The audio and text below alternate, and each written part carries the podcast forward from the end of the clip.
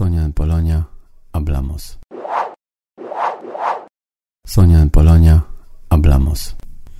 Halo, halo, dzień dobry, witajcie e, w naszym kolejnym odcinku e, Instagram przy koszeniu trawy. Dlaczego tak się nazywa? Ponieważ Rafał, który kosił trawnik, wpadł na pomysł, że bardzo mu się przydają nasze słuchowiska.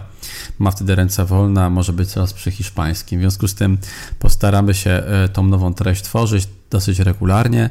Takie pięciominutówki wyjaśniające i powtarzające materiał z Instagrama, który pojawia się też w Kachucie, pojawia się też w naszym Facebooku, więc też będzie tutaj na Spotify i na reszcie czy nośników. To co, lecimy. Tarta de queso czyli sernik, ciasto. Hoy algo para los fanáticos de los dulces.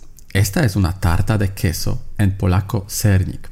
Como puede observarse, se diferencia significativamente de nuestra tarta polaca con pasas, odiadas por algunos, o de la tarta de queso de Viena, probablemente eh, la más popular.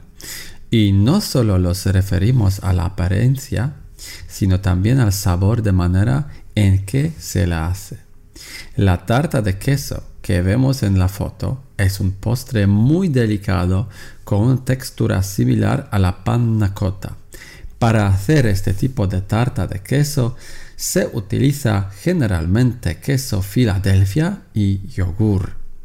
Curiosamente, en España, en casi todos los supermercados, podemos encontrar mini tartas de queso envasadas, que ya se parecen un poco más a nuestra tarta de queso polaca.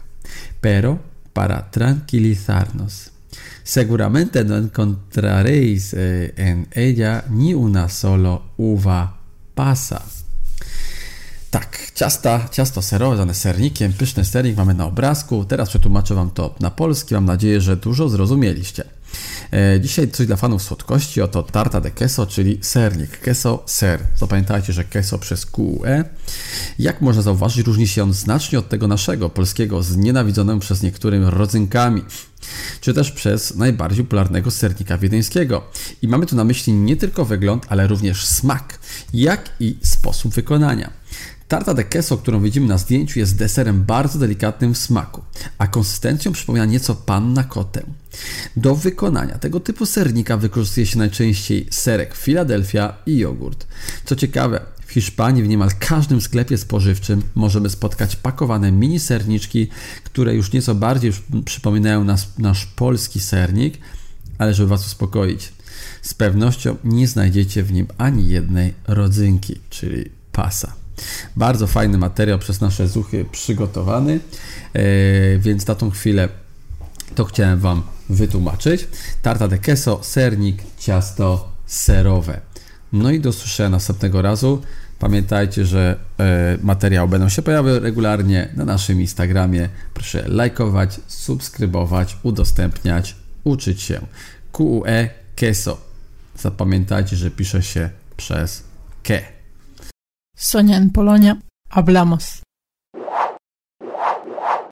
Sonia en Polonia, hablamos.